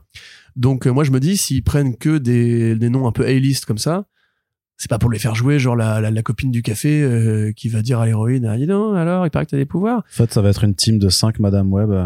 Bah peut-être, ou alors des Spider-Woman, des Spider-Gwen, des trucs comme ça, j'en sais rien. Enfin, Sidney Ah. Sweeney, quand même, c'est compliqué de pas voir un rapport physique à Spider, à Gwen Stacy. Bah, même Emma Roberts, hein, pour le Emma. Roberts, oui, et puis d'autres d'autres héroïnes euh, blondes ou brunes, de toute façon, parce qu'elle a plusieurs fois de, des couleurs de cheveux différentes dans l'univers Marvel. euh, Marvel. Sûrement Donc, Jessica, Jessica Drew, elle sera sûrement là aussi. hein.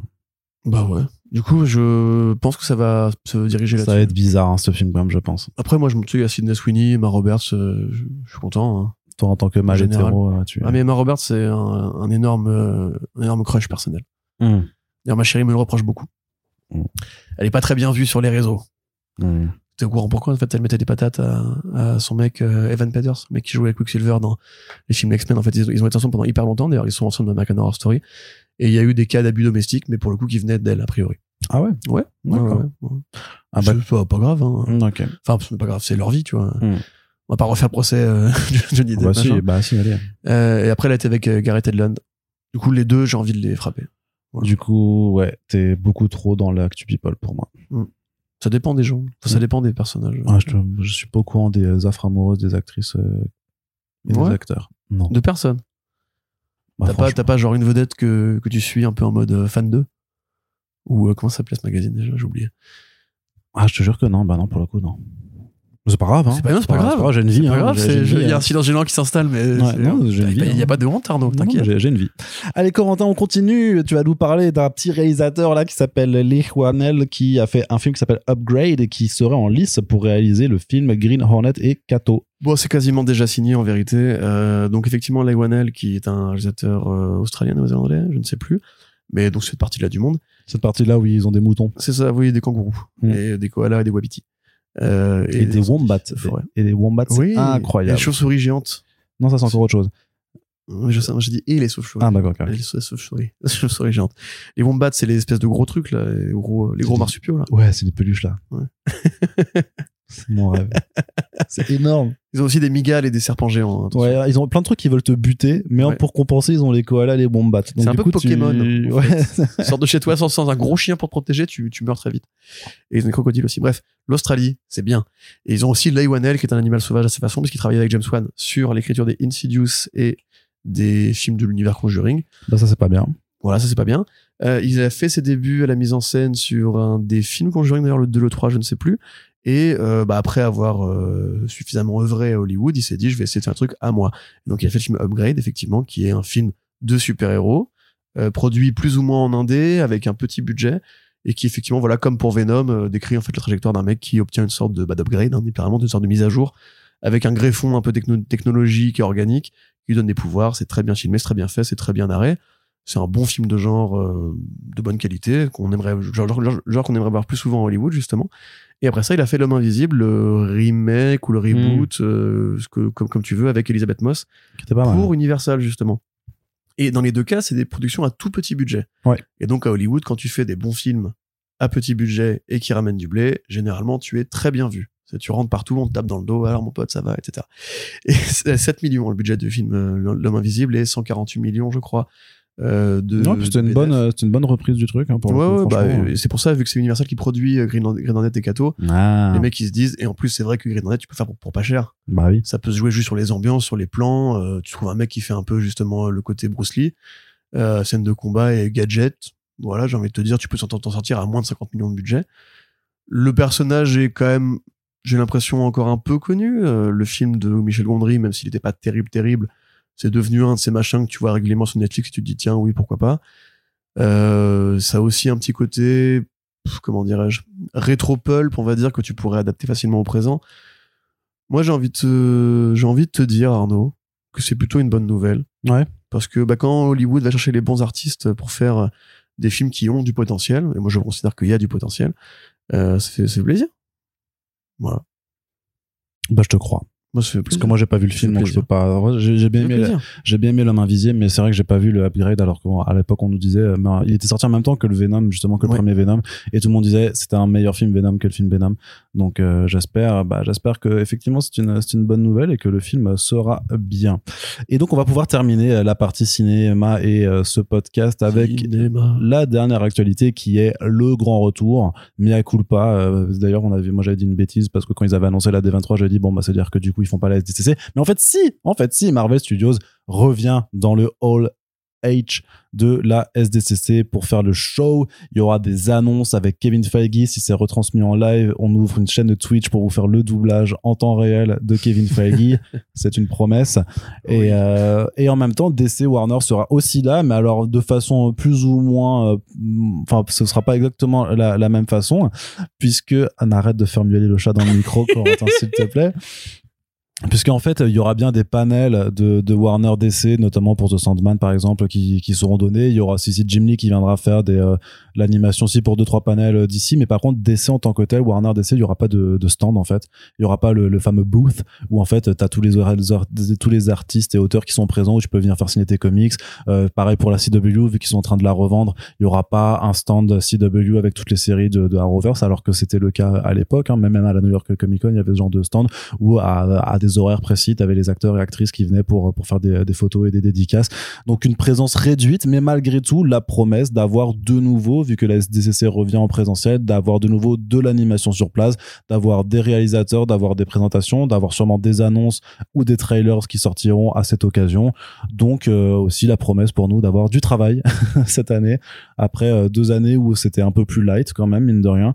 Mais là, devrait, on devrait de nouveau euh, charbonner le samedi jusqu'à 2h du mat. Ça fait plaisir, Corentin. Bah plutôt oui, bah, rappelle-toi l'époque de la pandémie, il y a deux ans, quand ça a commencé, et qu'on se disait à chaque podcast euh, quand est-ce qu'on va revenir à la normale, quand est-ce que les salons vont pouvoir rouvrir, est-ce que c'est maintenant, ah non, pardon, variant Delta, Oméga, Alpha, Zeta, Enfin, je te dis, a priori, alors on enregistre, on est de, nouveau sur une recrudescence de l'épidémie, mais euh, Ouais, mais aux États-Unis, ça a pas forcément euh, vraiment baissé depuis quelques mois. hein. Euh, C'était quoi déjà? Deltacron, le variant qui était la fusion Ah de oui, Delta ouais, Deltacron, tu vois. Dirait un adversaire de Voltron. Mais donc euh, simplement, c'est cool parce que effectivement, symboliquement, c'est le retour des, des big two, on va dire, euh, de l'univers euh, comics, mais aussi cinéma, parce que les franchises de super-héros étant ce qu'elles sont, c'est important qu'ils se déplacent communément. Ils ramènent aussi House of Dragons d'ailleurs. Donc on a aussi une sorte de big two de la série télévisée, dans le sens où Disney et Marvel seront présents pour présenter leurs gros trucs et qui sont d'énormes trucs, et où Warner Bros va ramener sa plus grosse propriété télévision, le Game of Thrones, le spin-off de Game of Thrones. Si on regarde dans le détail, il n'y a pas non plus 40 euh, présentations de films ou de séries ou de, de cartoons, même quelque part, dans l'immédiat. Mais DC sera là. Ça permettra déjà d'avoir un peu de cohésion ensemble, parce que DC et Marvel, ils ont quand même du mal à se parler depuis un petit moment maintenant. On sait que les conventions, c'est très important d'ailleurs. C'est dommage qu'il n'y ait pas de, de stand pour ça, parce que, rappelez-vous quand justement Coppel euh, expliquait comment il avait été dessin sous le bras en convention, euh, tchatché avec euh, avec des, exécutifs de DC ou de Marvel pour présenter ses, planches. C'est aussi là que se font beaucoup de réseautage, de projets qui se débloquent euh, au bar ou à la soirée à l'hôtel. Tiens, je suis Jeff Lemire, moi je suis machin, viens on fait un projet ensemble, bien bidule et compagnie. Donc déjà, ce côté vivant, il est très important, il est même crucial pour l'évolution du marché et puis pour que les artistes se voient, parce que les artistes aussi passent beaucoup de temps tout seuls depuis deux ans. Euh, donc ça, c'est plutôt chouette. Si on va après dans le détail, DC Comics fera une présentation de ses actualités, a priori très immédiate, donc Dark Crisis. On aura peut-être des annonces de Black Label ou des conneries comme ça. Pour Marvel, bon, on va pas se mentir, c'est surtout du Disney Plus qu'on va nous montrer. Mais c'est normal, ils sont, ils sont à fond de balle là-dessus depuis quelques temps. Moi, j'admets que j'ai toujours été pour euh, l'esprit de groupe là-dedans. J'ai- J'aime bien l'idée, comme le Festival de Cannes, justement, mais à l'échelle du, du popcorn et, et des goodies, euh, d'avoir un événement central où tout est présenté, où, où tout le monde se croise, où l'attention est focalisée sur un seul endroit à la fois, comme, comme le 3, tu vois. D'ailleurs, je trouve ça toujours aussi idiot qu'on ne filme pas les conférences pour les retranscrire en live sur Internet. Ouais, ouais. Alors que c'est un, parce que tu écoutes tu, une poignée d'élus qui a la chance de respirer le même air que les vedettes dans la salle, c'est déjà bien, et qui en plus peuvent acheter, avoir accès à des goodies ou à des exclusivités, à des exclusivités que nous on n'aura pas. C'est pas mal, ça mérite le prix du billet. Par contre, aller à San Diego juste pour ça, sans même parler de l'empreinte carbone ou du pognon que ça coûte, euh, c'est quand même complètement con de, réserver- ça à une élite qui a les moyens de le faire. Donc, euh, bon, peut-être que ça changera un jour, on sait pas. Mais déjà, l'idée de retrouver un salon où il y a tout et tout le monde, enfin, il y a pas tout et tout le monde, mais il y a quand même beaucoup plus de monde qu'avant. Alors qu'on avait vu l'éclatement, tu vois, avec Warner qui voulait faire le fandom, euh, Disney qui faisait la D23 et le Investors Day. Oh, cela, cela dit, les- la, la D23 est maintenue en septembre Oui, et, d'exister, euh, ouais. et je suis pas certain que Warner ne fasse pas aussi un DC Fandom de nouveau. C'est sûr, non, mais c'est sûr. Ils ont besoin, parce que de toute façon, ils ont tellement de trucs à présenter, euh, que voilà, il, il faut qu'ils soient partout à la fois. Mais l'idée d'avoir un- une convention où au moins tout le monde va se euh, rejoindre, c'est déjà, je trouve, une bonne nouvelle. Ça montre qu'on n'est pas totalement dans l'isolationnisme des boîtes qui ne veulent plus vraiment partager la fame ou le, le spotlight et compagnie. Tu vois, c'est comme là, Disney Plus, rappelle-toi, qui avait fait, euh, qui avait mis les trailers de ses séries en ligne pendant son Investors Day sur Disney Plus. Même pas sur YouTube, même pas sur. euh, Bah, ça s'était retrouvé sur YouTube juste après, quoi. Ouais, mais enfin, franchement, c'est, c'est vraiment un truc de merde, quoi. C'est-à-dire que si t'es pas abonné Disney+, tu, tu sors de leur univers, limite. Je trouve, je trouve ça vraiment, euh, tu sais, c'est un signal, justement, du côté, c'est nous, et nous tout seuls, et les autres groupes, on les emmerde. Donc là, qu'on casse un peu cette idée-là, ça me fait plaisir. J'aurais aimé un truc plus gros, forcément, un truc avec vraiment, euh, on te montre les films de 2023. C'est pas la taille qui compte, Corentin. Après, en même temps, ils sont tellement emmerdés avec The Flash que je les vois mal en, en reparler maintenant. Ouais. Aquaman, ça fait un moment qu'on commence à le voir tourner, Aquaman, mine de rien. Petite bande annonce, ça aurait pu être pas mal. Euh, ils ont, il y aura du Black Adam ou pas? Ils ont pas dit? Ils ont pas dit, mais ça pourrait être l'occasion de faire un nouveau trailer, ouais. Parce que là, ce que ce qu'ils disaient aussi, ce qui se disait aussi, je suis désolé pour ma diction aujourd'hui, ou tous les autres jours d'ailleurs, c'est que David, David Zaslav, le nouveau patron, donc patron Discovery qui supervise les, la restructuration interne à Warner Bros. Discovery, voulait aussi rappeler que Warner Bros. était proche de ses fans.